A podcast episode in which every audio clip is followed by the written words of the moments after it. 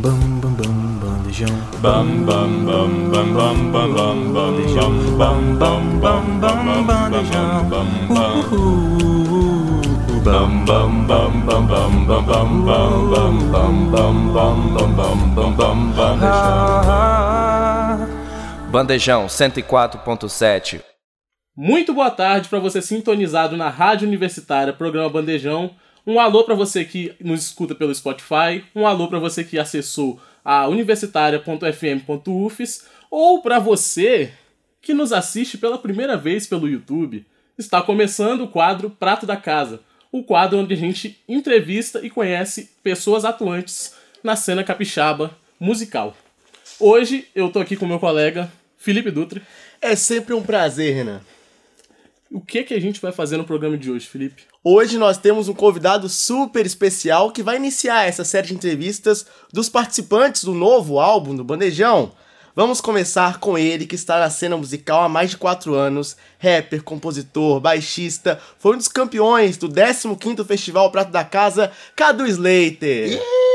Olha Que ele isso, aí. que Muito prazer, isso. meu querido. Pode dar suas palavras iniciais. Pô, eu que fico feliz. Nossa, um textinho bonito. Fiquei mó Bonito, feliz, né? irado, irado, irado. Fala, rapaziada. Prazer, Cadu Slater na área. E vamos aí trocar essa ideia, conhecer um pouquinho mais. Tô, tô às ordens de vocês.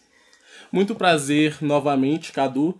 Então, aqui no Prato da Casa, a gente, nas primeiras perguntas, a gente gosta de falar mais sobre inícios. E a gente quer saber como começou a sua relação com a música. Cara, minha relação com música ela começa muito cedo, praticamente quase que desde o ventre da minha mãe, né? Porque a minha família é muito ligada à música, né? O meu avô toca desde sempre, toca e canta, né? Meu avô já cantou em Colatina quando teve uma, um evento do Chacrinha lá, que ele ganhou a premiação, saiu, pô, é, ovacionado. pô. Cara, coisa de maluco. Assim, então a minha família ela tem uma relação com música desde sempre. Meu avô ainda canta, né? Minha tia canta, minha mãe já cantou com a minha tia, minha família então toda é envolvida com música, né? Então eu cresci com, com, com essa vontade de fazer música, praticamente posso dizer que desde o ventre da minha mãe, assim, mas a vontade real começou ali ó, por volta dos 8, 9 anos de idade.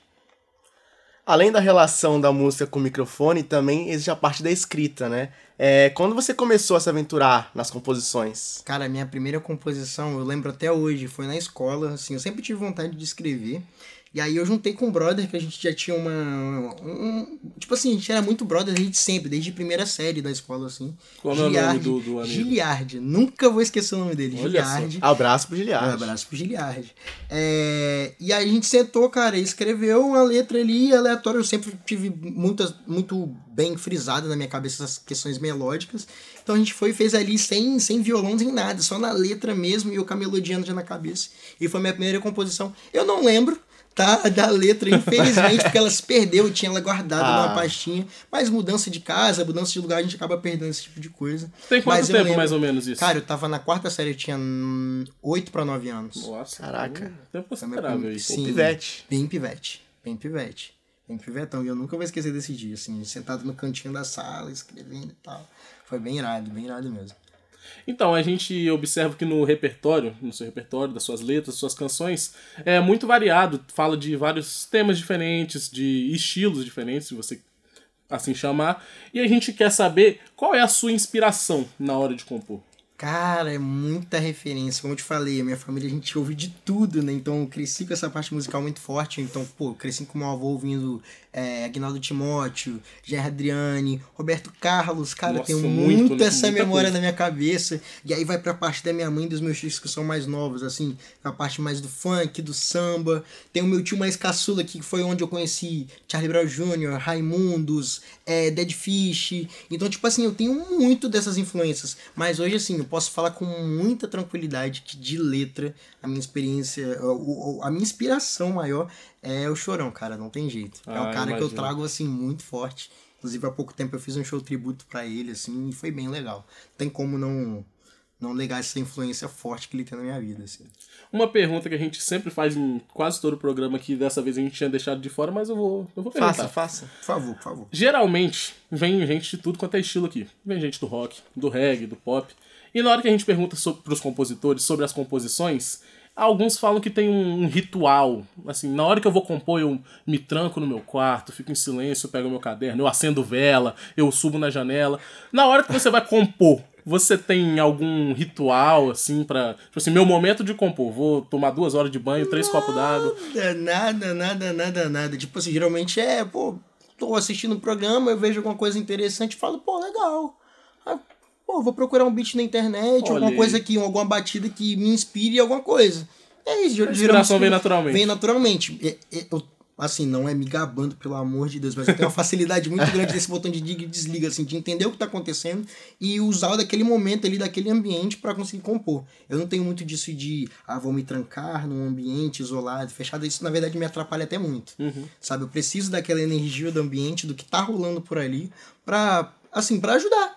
Na verdade, eu me ligo muito nessas questões de vibração de lugar e eu acho que não que funcionaria comigo essa questão de ficar fechadinho e tal. Não, não é Muito bom isso, né. Felipe? Porque alguns falam que na hora eles precisam fazer um ritual muito Vixe, específico. tem cada ritual e maluco. acaba demorando muito tempo pra acabar- compor uma canção. Demora um ano pra lançar uma música. E às vezes isso atrapalha. Mas que bom que com você o processo é. É mais. Orgânico. É bem orgânico, é bem orgânico.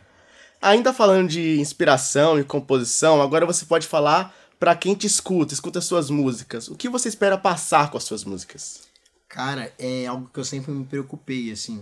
É, desde que eu comecei é, lá atrás, lá em 2014, quando eu ainda era só guitarrista e segunda voz, que foi na minha primeira banda, é, eu sempre me preocupei em compor coisas que tocassem as pessoas de forma positiva. Né? Não só coisas aleatórias, que falassem de coisas fúteis, não que falar de coisas fúteis não seja legal. Eu acho bem legal, É legal. na verdade. Mas é, eu me preocupo em passar uma mensagem legal, sabe? É, uma das minhas músicas do meu último álbum é, se chama Rain, que retrata como eu me senti durante a pandemia, sobre tudo que estava acontecendo ao meu redor, sabe? É, eu é, escrevi uma música que fala sobre a minha mãe, mas não só da minha mãe, mas do, do relacionamento que eu, que eu vejo as pessoas terem com as mães também. Então, tipo, eu tenho, eu sempre, tenho sempre essa preocupação de passar uma mensagem positiva, uma mensagem de amor, que, que toque alguém de alguma forma, sabe? Que não seja algo datado, mas algo para você ouvir sempre, sabe? Eu tenho essa preocupação. Então, no universo artístico, algumas pessoas são fora da curva. Algumas delas conseguem inspirar, motivar, e às vezes quando você é lá pequenininho e você vai assistir, você fala: caramba, quero ser igual aquela pessoa, quero fazer igual. Você tem alguma referência no, no meio musical? Alguém que você se inspira, ou você é fã, ou ídolo, alguma coisa assim? Posso falar de dois, assim, né? Que um é o desconhecido e outro é muito conhecido. O desconhecido é meu avô, com certeza, é, é o meu primeiro ídolo, é o meu maior ídolo. É o cara que me influenciou a tocar violão. É o cara que, pô, me deu os pontapés de, tipo... Quando eu aprendi a tocar violão, eu tocava só com Cifra Club e tal. Ele um dia me disse, pô, falou, você vai ficar tocando com Cifra Club até quando? Se te pedirem pra te tocar na festinha, você vai ficar fazendo o quê? Você vai pegar o celular e, "Ô, deixa eu tocar aqui? Segura o celular aqui pra mim. É, segura o celular aqui pra mim. Hum, Vamos se ligar. E, tipo, ali foi um flash pra mim, pra eu começar a entender é, outras coisas e tal. Então, com certeza, meu avô é minha grande inspiração. Que é uma pessoa que, agora, depois dos 70, se propôs a aprender a tocar teclado, Caraca. tá ligado? Ele sempre tocou violão e cantou a vida toda e agora aprendeu a tocar teclado e tá tocando muito bem. Então, tipo assim, ele é com certeza um cara que me inspira muito. E o segundo cara, cara, não, não tem jeito. É, o Ele. Cho- é ele, é o Chorão, cara. É o Chorão por conta do, do lifestyle dele e principalmente por ser um cara que, apesar de todos os problemas que ele teve, quando ele tava em cima do palco, ele entendia a responsabilidade que ele tinha. Sim. Então ele tinha essa questão de do que eu falei anteriormente das minhas letras também, de passar uma mensagem positiva. Era sempre, era sempre o cara que tava falando para você valorizar o seu ambiente, os seus pais, a comida que você tem no prato, os momentos que você tem com as pessoas. É, então, assim, é, com certeza é um cara que eu tenho muito, muito, muito forte, assim, como influência musical e de vida mesmo. Assim. E a outra metade dessa pergunta aqui é bom fazer porque às vezes a gente se surpreende. Faça, Parece meio óbvio, né? Faça, faça. Qual é o seu estilo musical preferido? Uh! Olha, olha a reação. Não é, não é nem um pouco óbvio, cara. Eu sou Ih, muito sabia. eclético, eu sou muito eclético, eu, sou- eu ouço muito de tudo, por exemplo. É, a- atualmente eu tô viciado num álbum do Rio de, do Rio de O Runner. corredor. O Corredor. Bom demais. Apenas, pô. A Pitch do Necklace. Ah, É... Mas assim, porque é um álbum muito bom, é um estilo diferente. Mas há pouco tempo, tipo, quando eu falo pouco tempo, eu falo duas semanas atrás, eu tava viciado num álbum da Lué de Luna, que é o Como é Bom de Estar Debaixo d'Água, a versão deluxe. Que é muito bom, cara.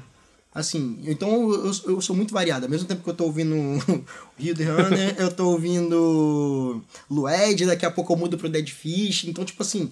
Mas, assim, se eu fosse nomear um estilo, assim, que, pô, eu não posso ficar sem escutar nunca, nunca, nunca. Eu sempre vou estar escutando em algum momento da minha vida, é o reggae.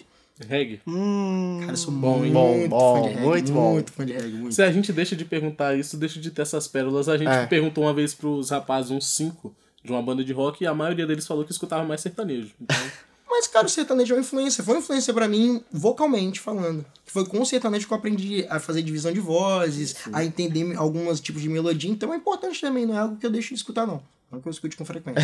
Mas é, não é algo que eu isolo, não. Também é um estilo que dá pra ouvir de vez em quando. perfeito. Quando a gente quer se arriscar, fazer aquilo que a gente gosta, existe a vontade, mas nem sempre o apoio. Então a gente queria saber, é, você contou com um tipo de apoio na sua jornada de artista independente? Com certeza, com certeza. Lá em 2014, é, eu contei com a ajuda da minha mãe mesmo, né? Que nunca foi uma pessoa que me... ap- Ela, assim, minha mãe sempre falava, não, essa parada de música, que não sei o quê. Ela falava que Mãe, não me apoiava. é. Mas A fundo ela- cabeça geralmente tá no lugar. Exatamente. Exatamente. Ela falava que não me apoiava, mas foi a primeira pessoa que me deu a minha guitarra, minha Olha, primeira guitarra, olha. a pessoa que me ajudou a comprar meu primeiro baixo, sabe? A pessoa que quando eu lancei meu primeiro EP é, solo, lá em 2019, que é o Santa- on the Beach, ela divulgou pra Deus e o mundo. Então, tipo assim, de primeiro apoio, com certeza, a minha mãe. E um segundo apoio que eu tive muito forte depois de muito tempo, assim, depois de 2014 a 2016, ali eu fiquei meio parado musicalmente, tive alguns projetos, mas que não foram pra frente. Eu tive um apoio muito importante, que foi do, do meu grupo de rap. Yang Crew, das, de todas as pessoas que faziam parte da Yang Crew, mas com certeza de uma pessoa que tá aqui presente, mas não tá aqui na, na, na, na entrevista, que é o Matias, que tá ali do lado de fora. Salve sabe aí, o Matias. Matias? Que é com certeza, cara, a pessoa que mais me apoia, a pessoa que puxa minha orelha ali. Vamos, Cadu, vamos lançar, vamos gravar. Precisa, né? Tá sempre, cara, ele com certeza hoje é a minha maior influência e inspiração de vambora. Não vamos perder tempo, não. E já que a gente tá falando de correria, né, de artista independente, aqui no Prato da Casa, a gente gosta também de conhecer um pouco do lado B da vida. E conta pra gente, você hoje em dia vive única e exclusivamente de música ou outras funções? Então, eu tenho outras funções. É, atualmente, até pouco tempo, eu estava trabalhando em uma concessionária da área de vendas. Há muito tempo eu venho trabalhando na área de vendas, na verdade. E atualmente música não tem começado a me dar um retorno de um Que ano pra cá, né? Mas não no meu projeto autoral. Ah, mas sim com cover. pessoas aleatórias. Eu tô com um projeto com uma amiga muito grande, inclusive, um beijo pra você, Naomi, que eu faço parte da banda dela tem um ano. É, e ali foi quando as coisas começaram a dar certo financeiramente, né? Mas hoje eu não vivo exclusivamente da música. Tem esse meu trampo que eu tava há pouco tempo que eu não tô mais. É, eu trabalho de bartender também, direto. Eu pego muito frila, muito, muito frila de, de os mais diversos possíveis. Correria Exceto- mesmo. Ex- exatamente. Exceto mexer com coisas ilícitas. Não sendo ilícito, irmão, tô indo dentro. tá ligado? Não sendo ilícito, tô, tô dentro. É, Ouviu, né, então, polícia? é, ouviram, não ouviram, né? Mas eu sou realmente correria, assim. Que falar, Cadu, pô, tem um quintal aqui pra. eu Vou lá e capina, se for 50, 50, que tiver que ser. Mas, assim, todas, o, o mais legal de tudo isso é que todo esse dinheiro, geralmente, é pra voltar pro, pro, pro Ah. que eu realmente quero fazer. Então é, é um objetivo que eu corro por fora pra começar no, no objetivo principal por dentro. E o que você faz no seu tempo livre? Quais são seus hobbies? Cara, no meu tempo livre. Cara, eu curto. Você tem casa. tempo livre? cara? É, que é nessa correria. não, é, o- 591, Exato. 591 lotado. Exatamente, 591 lotado. Ih, esquece. Mas eu tenho, tenho tido um tempinho agora que eu me afastei desse emprego que eu tinha como principal. É, eu tô tendo mais tempo pra ficar em casa, mais tranquilo, curtir é, a vivência ali com a minha esposa, né, que tá grávida, tem um filho meu agora. Então, tipo Bebê assim. a bordo. Bebê a bordo, Olha. meu segundo bebê. Meu segundo bebê. E... Mas quando eu tô em casa ali, eu curto um- um- fazer minha jantinha, ouvir uma música. Mas meu principal hobby ultimamente, com certeza o hobby de qualquer outro jovem hoje, é acompanhar o Casemiro, cara. Ah. Não tem jeito, não tem jeito. O Casemiro e meu mais novo, assim, é, hobby é acompanhar o Rodrigo Góes. bom demais. Tá ligado? O Rodrigo Mas Wes é tá- sensacional. Não, o Rodrigo Wes ele é sensacional, cara. Então, tipo assim, hoje. Madrugada dentro aí o Madrugada dentro, você, Com então. certeza. Eu posso falar assim com tranquilidade. Tava até pensando sobre isso ontem, que o Casemiro é meu maior brother, tá ligado? Meu maior Que passa brother tipo, é, eu boto o vídeo ali, ele fala, eu como. Tem vezes que eu tô respondendo o cara. O cara tá tô respondendo. É uma loucura. Então, tipo Comendo um assim, prato de arroz com feijão, feijão, vendo ele comendo- reagir à comida. Exatamente, vendo é, ele ver o Corbucci. Isso, Cara, é sensacional. Mas o meu quadro favorito dele é, é os do X-Racing, não tem jeito. Bom demais. Então, certeza é o meu maior hobby. Mas eu curto, assim, de vez em quando ir na praia, é, em casa mesmo, tipo, pô, a vista da minha casa tem um pôr do sol bem irado de manhã cedo. Então, às vezes, eu, eu gosto de acordar, dar uma olhadinha ali, só falar, pô, legal pra caramba e tal. Acompanhar essa primeira momento da manhã, andar um pouco, ouvir pessoas diferentes, estar em rolês diferentes. Então, tipo, esses são os meus, meus momentos de tranquilidade e lazer, assim. aproveitar o gancho que ele mencionou ali. Como é pra você conciliar os hobbies, o freelancer, o trabalho, a correria, a vida artística e a paternidade? É difícil. Não é fácil. Não é fácil, porque o meu primeiro filho ele não mora comigo, ele mora em outro estado. Então já é muito complicado. Então agora eu também tô passando por essa nova fase de acompanhar a todo, todo o ciclo de gestação de fato junto com a pessoa. Então, tipo, é, é muito difícil. Você tem que conciliar a, a- as suas emoções com as emoções da pessoa que também não são só delas, é, com seus afazeres, com as suas responsabilidades. Então, tipo assim, é, é, é uma não posso dizer né, nem com pêndulo, sabe? Mas é uma linha muito fininha que você não pode deixar ela dar estanque, sabe? É, é difícil. É difícil. Não é fácil. Não tem sido fácil.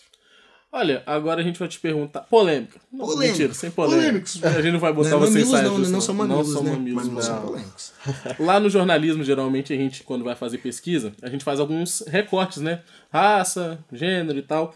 Você é um artista atuante no estado do Espírito Santo. E a gente quer ouvir um pouco sobre esse tema, na sua opinião. O que você acha da cena musical capixaba? Caraca, me pegou desprevenido, não esperava ouvir essa. Cara, então, é... por eu já ter passado por diferentes nichos da música, então posso falar de um pouco hoje de, diferentes contextos de cena.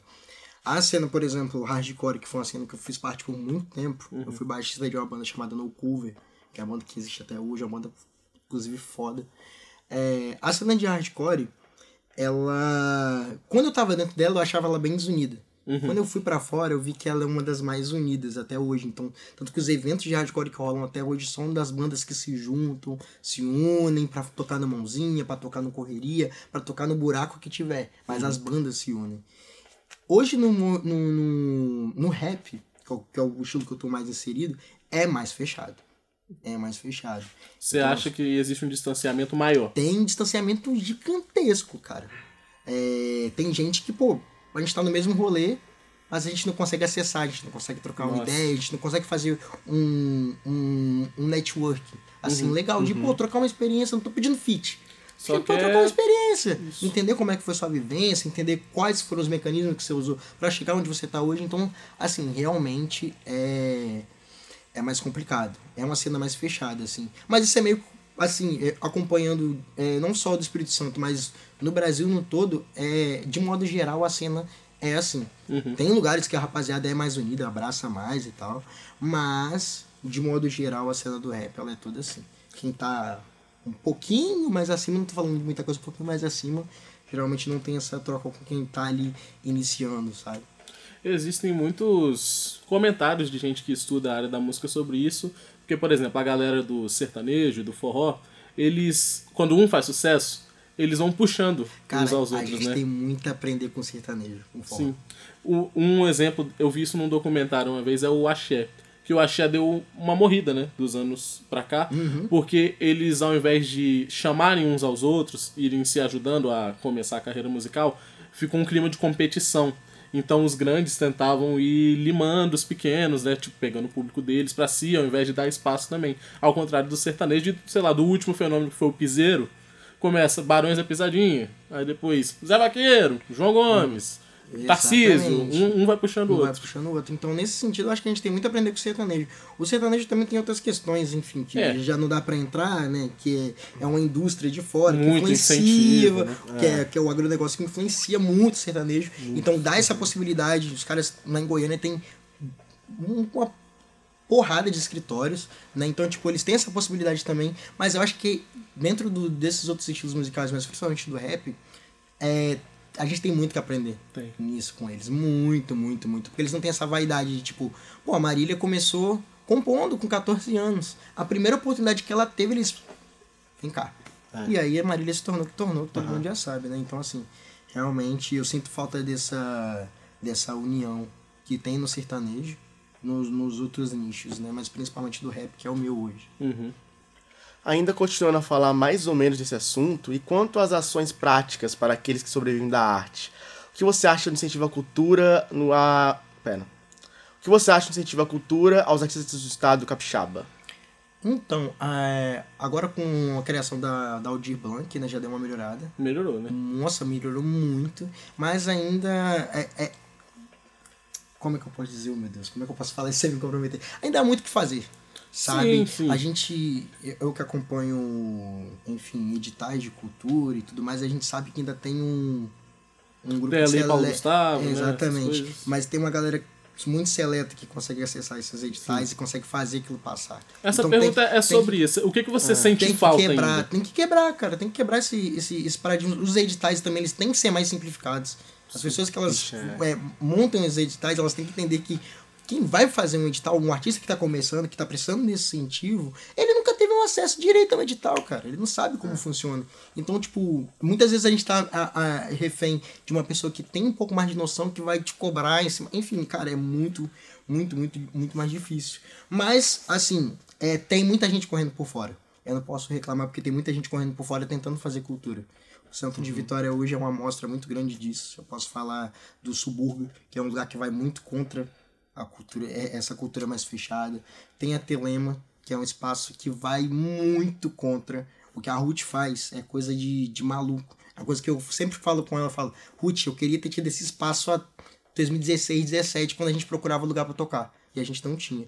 Então, assim, é, tem gente correndo contra. Mas ainda falta muita coisa. Eu falei duas, de dois lugares de um Espírito Santo imenso. Então falta, falta ainda esse, essa abertura, né? E essa simplificação dos acessos a, a, a essas coisas. Eu acho que esse é o principal, assim.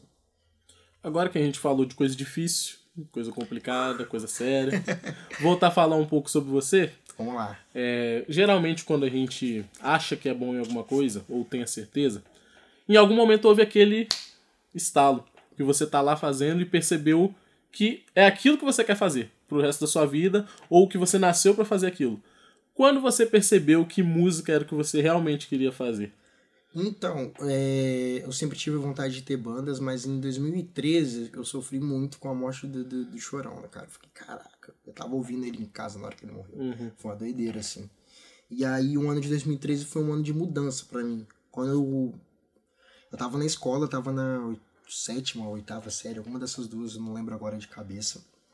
É, um professor de inglês, ele já via que eu gostava muito de música, então ele me influenciou, cara, por que você não faz uma apresentação na escola? Pô, legal. Ele, cara, escola de umas três músicas em inglês, aí aprende, eu te ajudo e tal. Monte- Montei uma bandinha com as pessoas da escola ali, tá ligado? E fiz essa apresentação. E ali foi o estalo, sabe? Porque, pô, a escola inteira parou pra me ver. E aí foi a primeira vez que eu falei, caraca, isso é muito bom, cara. Eu gosto, desse, eu gosto desse ambiente. E o nervoso? Eu me tremi. Bateu? Hum, Ficou nervoso, a minha perna ela ficava assim. eu dei uma esquizofrenia. Mas, cara, eu não deixei transparecer. Coloquei ali e fui, a galera curtiu, veio na vibe. Depois eu tirei algumas fotos, foi bem legal esse dia. E ali foi o estalo. Eu falei, cara, eu preciso de ter. Preciso iniciar na música. E pouco, cara, tipo, praticamente um mês depois surgiu o convite pra fazer parte dessa banda. Que eu comecei em 2014, a União Esclarecida, que já existia mas que tava em busca de uma nova formação e eu entrei. E ali realmente foi o pontapé inicial para eu dar início ao meu sonho. Então, vamos botar aí de 2014 pra cá, são quase 10 anos de, de música. Pô, muito bom, né? Geralmente, é, se a gente for começar a fazer uma média quando a gente faz essa pergunta, metade das vezes tem algum professor envolvido É. que fala, tipo assim, ah, Escolas, quase escola, professor. Muito bom ver essa participação ativa aí dos professores em outras coisas, né? Com Fora da sala de certeza, aula. Com certeza, no tanto que eu comecei, na verdade eu tranquei agora, por conta da correria, mas eu comecei a fazer letras português e inglês modo EAD. Ah, Porque exatamente por conta de professores que eu tive durante a minha vida inteira que me influenciaram a fazer o que eu faço. Então, assim, eu falei, não, é, como eu posso retribuir? Sendo um professor também, passando o que me passaram pra frente, sabe? E é isso. A gente já falou sobre isso, mas agora vamos falar um pouquinho mais. A gente quer saber agora o que não sai dos fones de ouvido de Cadu Slater. Uh, caraca. É, atualmente, vamos botar aí de três estilos diferentes. É, Lué de Luna, eu tenho ouvido muitos dois álbuns, tanto a vez, o Como é a Mostagem Debaixo d'Água normal, tanto o Deluxe, que tipo assim, eu tô consumindo muito Lineker também, muito. É, tô ouvindo muito rap também, o Hugh the Runner, o é, tenho escutado bastante coisa do Yankee vindo também, que por muito tempo foi uma influência muito grande no rap, assim, ele, posso dizer que ele meio que moldou as- a, a forma com que eu escrevo e canto e faço os adlibs. E os de reggae, cara, atualmente eu tô ouvindo muito Sublime, Dirty Heads, Soldier. Soldier eu sou muito fã, já fui em dois shows deles, já tirei foto com eles, já troquei ideia com os caras no último show que eles tiveram aqui em 2019. Então, assim, com certeza é, dessas coisas é, são as que mais vão sair do meu fone. E atualmente, essa semana, eu parei pra dar uma escutada no Xande Canta Caetano. E assim. Poxa, isso Que é sensacional. álbum, que álbum, que álbum, que sensibilidade, que, que melodia, que loucura. Sabe, é muito bom. Que é o que eu tô começando a ouvir agora novamente também. Já que a gente falou de vertentes, vou te perguntar aqui. Quais vertentes musicais você já fez, já, já tocou, e qual você ainda tem vontade de experimentar pra lançar? Uh, olha, eu já eu comecei no rock, né? No- Na mistureba ali de, de reggae com rock, com, com rap, que foi em 2014, com a União Esclarecida. Era, um- tinha uma influência muito grande de Raimundos e Charlie Brown. É, logo após eu montei uma outra banda que não foi muito pra frente, que tinha uma influência muito forte do post hardcore, né? É, que era Le Bronx, que era eu e os amigos do próprio Mario Ortiz, né? É, depois eu fui de fato pro hardcore mais pesado, que era um hardcore em New York, que era a parada mais, é, mais forte. Então passei por muito tempo no rock. Depois eu cheguei no rap, né, que é com a Young Crew, isso no início de 2016. Então ali eu peguei o início do trap no Brasil também, então eu peguei o, o- bastante da influência do boom bap que eu já tinha. Eu já ouvia muito Racionais, eu via muito Facção Central, Dexter, então tipo, eu passei muito tempo ouvindo isso também. Por conta do meu padrasto, inclusive, que é um fã gigantesco de Racionais. Então, tipo, eu ouvi por muito tempo Racionais também. Então peguei uma evolução ali com a Young Crew, do, do, do quase que do fim, fim entre grandes aspas, do boom bap, mas o início né? do trap, né? E agora, depois de muito tempo, comecei a tocar MPB, é Ó. com a Naomi, que é uma parada bem misturadona. Então ali, cara, ali eu toco um pouquinho de jazz, porque ela tem muita influência de jazz. Eu toco um pouco de reggae, eu toco um pouco de, de- dessa nova MPB que passa ali pelo Nick, pelo Silva. Então, toco um pouco de axé também, né? Então toco um pouco do- do- desse samba rock que a gente tá começando a trazer uma influência de Jorge Benjó, que era uma parada que eu queria muito experimentar, porque o samba rock ele traz muita influência do funk rock. Sim. E como eu também toco baixo, que na banda dela eu toco baixo, é, é- ali é meu momento, cara. Ali é a hora que o baixo sobressai, que eu faço as linhas, que eu faço os slaps. Então são, assim, atualmente eu tô experimentando e experienciando muita coisa. Então não tem. Eu não consigo lembrar hoje de um estilo. Deixa eu pensar aqui, talvez, sei lá, o samba, cara. O samba. O sambinha é bom, né? O samba é um estilo que eu quero muito, muito, muito, muito experimentar mesmo, assim. Que seria incrível, assim. Seria um projeto que eu gostaria. Agora a gente vai ver se surge aqui alguma fofoca que a gente gosta. Você já escreveu alguma música para alguém? Já. Ih, conte-nos, algumas, pô, conte-nos. algumas, Algumas. algumas, algumas. É, na verdade, a minha carreira solo começa, né, é, compondo uma música para uma pessoa que eu tava me relacionando na época, que se chama Senhorita Califórnia, que é a primeira música do álbum Sunset on the Beach, né? E aí, puxa, praticamente, o Sunset on the Beach praticamente é todo escrito para pessoas. Opa. Não necessariamente pessoas que eu me relacionei. Ah, Por exemplo, é, deixa eu ver. Pra Depre. Pra Depre fala de mim e como eu me relacionava com as pessoas. Como as pessoas se relacionavam comigo é, diante de, um- de um, de uma depressão que eu passei por um tempo. Sabe? Então, assim, nem sempre é sobre é, relacionamentos afetivos. Sim. Mas sobre eu e as pessoas que estão ao meu redor. Eu gosto disso, assim. Mas sim, já compus.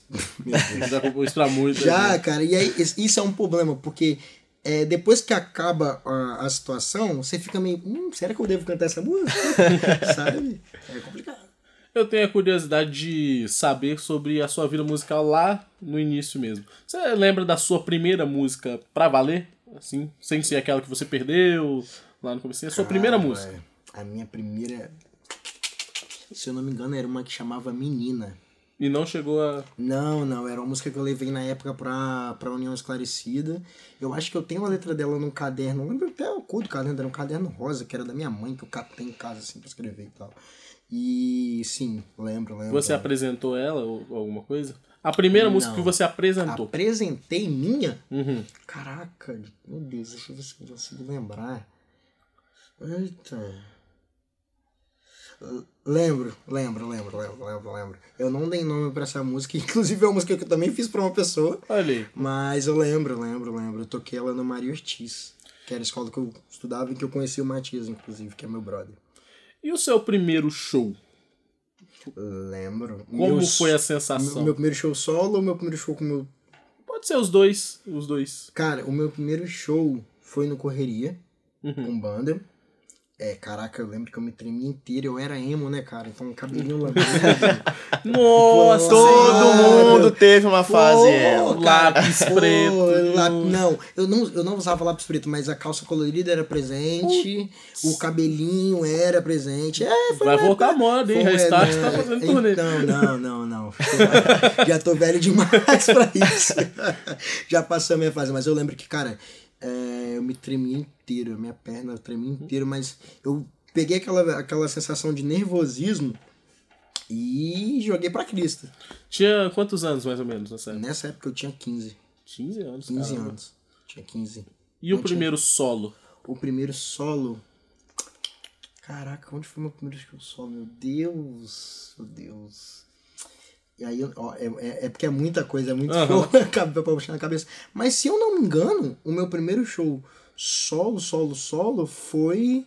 Você consegue lembrar, Matias? Eu não lembro, né? Dá um grito aí, qualquer coisa. Matias, você consegue me recordar? Porque eu não consigo lembrar do meu primeiro show solo. Se nem Matias lembra. Cara, o que solo. você, o que você Cara, o mais que- tem o que- memória O que antiga? eu tenho memória, que ficou muito gravado pra mim, que foi uma virada de chave, foi o do Prato da Casa. O do Prato da Casa Cara, em 2019. 2019. Aquele show foi muito irado. Muito irado, assim. Foi um espaço legal, a galera curtiu, a galera veio na vibe. Então, assim, eu não lembro do primeiro, mas eu lembro que esse me marcou muito. Parece até que foi combinado, né? Fala, não? então, o Matias acabou de me falar aqui no meu ponto. Valeu, Matias. Valeu, Matias, brigadão. É, se esse do, do, do Prato da Casa não foi o primeiro, foi um dos primeiros, porque realmente tinha pouco tempo que eu tinha lançado o Sunset on the Beach, que era meu primeiro trabalho solo. Uhum. Então, pô, legal pra caramba, legal demais. Parece até que foi combinado. É, Não foi, pior que não foi, não Porque a próxima pergunta. É, justamente, ó, você tá de volta pra UFES e a sua relação com o Bandejão é de longa data. Longa data. Lá em novembro vai rolar o 16ª edição do Festival Pratos da Casa, que você conhece muito bem. Inclusive, você tá presente na edição Opa! desse ano também, indiretamente. Indiretamente porque você estarei. tá Ele estará no, no álbum. álbum que os campeões desse ano vão entrar. Estarei lá, rapaziada, estarei lá. Inclusive, espero que vocês gostem da música que foi gravada. Olha, gravou? Já gravei. Já Já tá gravado, olha primeiro. só, olha só, Já já tá gravada. Como foi a experiência de vencer o Prato da Casa? Conta pra gente. Cara, foi, foi doideira. Foi doideira porque eu tava ali. Pô, primeiro com o Daniel, que participou, o Daniel Silva. Que é um brother. tá no álbum também, tá? Que tá no álbum também, que é um brotherzaço, meu Gente brotherzaço. Tinha a rapaziada do Maré Tardia, que, pô, eu já conheço um dos guitarristas do Maré Tardia, fez parte dessa minha primeira banda quando eu saí. Caraca. Ele foi um dos guitarristas que me substituiu Olha quando eu só. saí, sabe? Então, tipo assim, é uma galera que eu tenho uma relação de carinho. A Letícia, que participou, que era minha vizinha de bairro. Então, assim, foi, um, foi uma experiência bem legal ter feito parte, ter sido um dos, dos primeiros colocados ali. É, era sensação, foi uma sensação de tipo, pô, eu posso continuar, sabe? Eu posso seguir. É, é, é esse o sinal que eu precisava da vida, de que é a música que eu preciso fazer, é a música que é a minha vida, é, é isso daqui que eu tenho que tirar tudo, do meu sustento, a minha vida, tudo, sabe? Então foi uma experiência gigante que me deu um, um ganho bem legal, assim, de palco também, de, de troca com as pessoas, né? Foi bem, foi bem interessante. É, esse ano vão ser cinco campeões também, né? E a gente chamou todo mundo que ganhou. A gente não era da UFES, eu e o Felipe na época. A gente entrou na pandemia ainda, 2021. Então a gente só escuta falar de Cara. como foi, mas a gente tá organizando esse ano. E todos os campeões que não tem contrato, né? Porque o Maria Tardia tá com gravadora, tá Sim, sim, eles estão coisa. estouradíssimos. Aí todos os campeões vão estar no álbum também desse ano. Então, muito bom ouvir a sua, o seu Pô, depoimento legal, aí. Legal demais. E agora, quando a gente chega pro fim do programa, a gente tá se encaminhando pro fim do programa, vem as duas perguntas, né? Bruno? Ah, eu gosto. As perguntas mais clássicas aqui do, do programa, que geralmente o pessoal não entende nada. Mas, relaxa, é uma pergunta boa. Imagine que você ganhou um superpoder. A gente tá te presenteando aqui agora. Estamos te dando um superpoder. Legal. O poder de roteirizar toda a sua jornada. Juntando tudo que você entende como música, arte, toda a gama de elementos que envolve isso. Como seria o plano de carreira ideal pra você, se você pudesse escrever ele de ponta a ponta? Hoje, é... Bom, partindo desde agora, seria primeiro é, alcançar um reconhecimento. E quando eu digo reconhecimento, eu não falo de fama, mas um reconhecimento entre as pessoas que gostam do meu som, das pessoas que podem gostar do meu som. Né? Um segundo plano é fazer a minha gravadora, que na verdade eu faço parte junto com os meninos da Young Crew, é... que é a Young Hack. Dá certo. E o terceiro passo é usar de todas essas influências, é o reconhecimento que eu já tenho e a gravadora dando certo e voltar para aquele problema que a gente falou lá no início, que é dar oportunidade Sim. para novos artistas. Então, assim, o roteiro perfeito da minha carreira seria esse, sabe? Reconhecimento, é, dar certo com a minha gravadora e também dar oportunidade para outras pessoas é, terem experiência de gravar no estúdio legal, ter um- uma edição de, de música legal e também estourarem, é, assim como hipoteticamente Uhum. é, eu já estaria né, estourado. O início de Cadu ficaria igual. Exatamente. Entendi. Exatamente. Ainda te presenteando com superpoderes, agora você pode viajar no tempo. Se você pudesse dar um recado pro Cadu do passado, lá do início da vida musical, qual seria? É, com certeza para ele sugar o máximo que ele puder de toda essa, toda essa loucura que vai ser a vida dele, pelo, pelo menos os próximos 10 anos, porque isso vai ser muito gigante para ele lá na frente, de experiência, de calo, e depois, e assim que ele conseguir extrair tudo isso, entender como extrair tudo isso, se divertir. Porque o Cadu de lá de trás era muito estourado, ele conseguia, não conseguia vivenciar muito bem aquilo ali, não conseguia curtir, suprir aquilo ali. E seria esse o conselho. Curte como tiver que curtir. É, sente, vibra, chora, é, grita e extrai o máximo de experiência que você puder disso aqui, que isso vai ser muito rico lá na frente. E vai ser muito bom para outras pessoas também. E falar pra ele também, ó, quando o seu avô falar pra você aprender a tocar sem cifra, você aprende. Uh, com certeza, com certeza. Mas, mas eu acho que esse daí ele pegou na hora, porque Pegou meu avô hora, foi né? muito decisivo. Ele foi muito decisivo, eu já entendi o recado e já dali pra frente fui tirando música de ouvido. Foi aprendendo. Agora é o momento livre, acabou o roteiro. Alguma pergunta que você quer fazer? Eu tenho. Tem? Tem. Faz? Então faz. Pode falar. A gente gosta de perguntar, porque às vezes parece óbvio, não é? Cadu Slater. Ah, É sobrenome? pô, essa, essa tem que Não, ter. cara, É nome então, artístico. é nome artístico. É nome Ah. artístico. Pra quem não sabe, vai saber aqui agora. Meu nome é Carlos Eduardo Nunes Lopes. Ó, né? O nome Cadu Slater surgiu de uma forma 100% despretensiosa. Lá em 2014, quando eu tava na, Young- na, oh, lá na União Esclarecida, aham. ah, foi o boom né, do Brazilian Storm no surf, né? Que aí veio Gabriel Medina, Ítalo, toda aquela galera.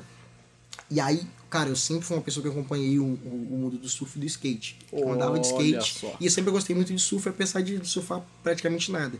Mas sempre gostei. E, cara, eu sempre fui muito fã do Kelly Slater. Uhum. E aí teve uma modinha na época da rapaziada colocar o sobrenome dos, dos, dos surfistas no Facebook. Ah, né? Então maneiro. tinha uma galera que colocava ah, fulano de tal, Medina, ou sei que lá, Ferreira, por causa do Ítalo. E aí eu coloquei Cadu, que já estava, como Uhum. estava Cadu Nunes, eu tirei o Nunes e coloquei Slater. Perfeito. E ficou. E aí, tipo assim, foi uma parada despretensiosa, porque, tipo, eu nunca mais mudei. Eu esqueci disso e foi ficando. E aí, quando eu entrei pra Young Crew, já fui apresentado como Cadu Slater. O que do Facebook? Por causa do Facebook, que já tava como Cadu Slater. Então eu falei, caraca, por que não? E ficou. Já meu nome artístico aí é de- há praticamente 10 anos, sem pretensão nenhuma. É, outra coisa que eu queria pedir pra você aqui agora, a gente tá começando agora, né, a mexer com audiovisual também, era só rádio, e a gente tá na era dos cortes. A gente tá, era do TikTok, era do Reels, de tudo. Então a gente vai fingir agora. Momento do corte. Você olha pra câmera e eu vou te fazer uma pergunta e você vai se resumir. Eu vou olhar pra você agora e vou te perguntar: quem é Cadu Slater? Pode ser polêmico? À vontade. Pra, pra, pra gerar o engajamento? Fica à vontade. Um cuzão. Genial, genial. procurem, procurem esse homem. Então a gente fez aquelas duas perguntas pra você, brincamos de viajar pro passado, vamos viajar pro futuro agora. O que, que a gente pode esperar dos seus próximos trabalhos? Cara, é... pode esperar muita coisa boa. Eu tô mais maduro no sentido do que eu quero falar, do que eu quero escrever. Então, antigamente eu, eu prezava muito pela quantidade de músicas. Eu tava sempre trancado no estúdio gravando uma, duas, três, quatro, cinco, várias músicas. É... Mas agora eu tô muito mais focado na questão da qualidade. Né? Do que eu tô escrevendo, para quem eu tô escrevendo, como eu tô escrevendo e como eu quero é, tocar as pessoas. Se eu vou fazer algo mais comercial, se eu vou fazer algo mais livre, então as pessoas podem esperar algo bem legal, algo bem novo também. É, tanto na minha questão de escrita, quanto na minha questão sonora também, porque eu tô trancafiado, estudando, estudando muito o que, que a galera tá escutando, o que, que a galera tá curtindo para trazer algo novo e bom para as pessoas. Perfeito. Agora uma curiosidade, eu que gosto de futebol, quero saber. Qual time Cadu Slater torce? Eu vou fazer um gesto. Ih! Ih, o malvado. É o malvado, Ele pô, torce coisa pro ruim. malvado. Ele, eu torço por coisa ruim. Não tem jeito, é coisa ruim. Ano difícil, né? Ano difícil, ano Ih, difícil, mas. complicado pra vocês, hein? É, eu não vou falar nada, não. A culpa é da. Fica- Você, é um rap... você é um homem que tá na mídia. É. Eu tô na mídia, é, não. Cuidado. Cadu, muito obrigado pela sua Eu participação. que agradeço. É, pode dar seu recado final, se divulgar, falar suas redes sociais, onde a gente pode te ouvir, onde a gente pode te encontrar, ou por onde você anda fazendo shows. Fica à vontade. Então, galera, muito obrigado, né? É, Sou o Cadu Slater no Instagram, no Facebook tá meu nome normal, Carlos Eduardo Nunes. Twitter é privado, então é só para algumas pessoas. Mas em breve eu vou fazer um Twitter público que vai ser o mesmo arroba do Instagram, sou Cadu Slater. É, Spotify, Amazon Music, das principais aí plataformas de áudio. YouTube, vocês conseguem me escutar também, como Cadu Slater. E a gente se tromba aí pelos barzinhos da vida. Ultimamente também tenho tocado muito na Telema, que eu tinha citado aqui anteriormente. Então, espero vocês nos barzinhos da vida, ou na própria Telema, ou em algum festival, ou em algum lugar que a gente possa se trombar por aí para trocar essa ideia e experienciar um pouquinho mais das nossas vivências, das nossas loucuras.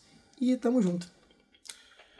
Bom, esse foi Cadu Slater. Felipe, muito obrigado. Muito obrigado, Renan Yares. Ouçam Cadu Slater, sigam Sou Cadu Slater no Instagram, sigam Bandejão Rádio no Instagram. Quero agradecer também aos coordenadores desse projeto, Pedro Marra, Lívia Souza, o técnico do Laboratório de Som Robert, Júlia Brusque pela gravação, Emanuel Rodrigues pela edição. E por hoje é isso. Até a próxima e esse foi mais um Prato da Casa. Esse foi mais um programa Bandejão na Rádio Universitária, que rola sempre das 12 às 14 horas. E se você gostou, então não esqueça de acompanhar a gente nas redes sociais, arroba Bandejão Rádio, porque esse é um projeto do Departamento de Comunicação Social com os alunos de jornalismo, propaganda e publicidade e cinema e audiovisual. Sob a coordenação do professor Pedro Marra e Lívia Souza. O programa conta com o apoio da Fundação de Amparo à Pesquisa e Inovação do Espírito Santo via edital FAPES número 12 de 22, Universal Extensão.